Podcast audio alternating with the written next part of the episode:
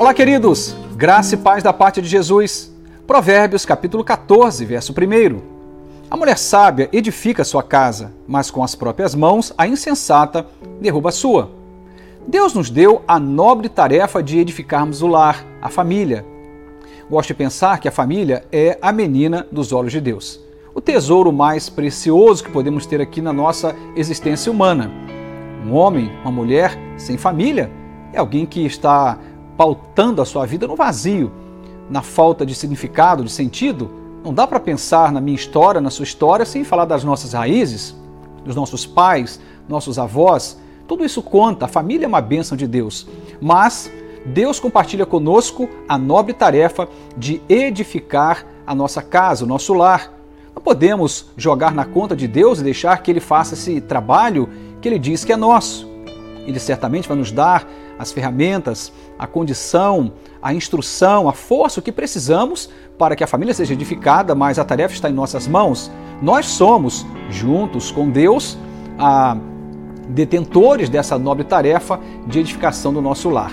Nesse momento ele fala da esposa, ele diz que a mulher, quando ela é sensata, quando ela está dotada de sabedoria, ela vai edificar a sua família mas se ela for tomada por tolice, por insensatez, com as próprias mãos, ela pode destruir o seu lar e a sua família.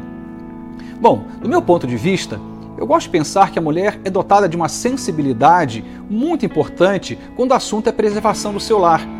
Eu olho para minha história de família e lembro da minha mãe e a forma sábia como ela conduziu a nossa história familiar, mesmo nas inconstâncias e dificuldades que nós, como família, por sermos pecadores, enfrentávamos. Era como se fosse o termômetro do nosso lar. Era como se fosse a bússola, a orientação, a baliza, aquilo que organizava, que orquestrava a família para que não desafinasse na história da vida. Olho para minha avó e enxergo esse mesmo valor. A mulher tem um papel importante na história da família e Deus compartilha com a mulher essa sensibilidade, essa capacidade de edificar o seu lar. Não estou dizendo que isso exclui a mim e a você, homem, marido, pai. Não, não é isso que estou dizendo. Na verdade, a família é uma tarefa que é feita às muitas mãos, envolve o marido, a esposa, os filhos, os pais, mas a nobre tarefa que a mulher tem, baseada na sua sensibilidade, na sua capacidade que Deus mesmo lhe dá, traz a ela o privilégio de edificar a sua família.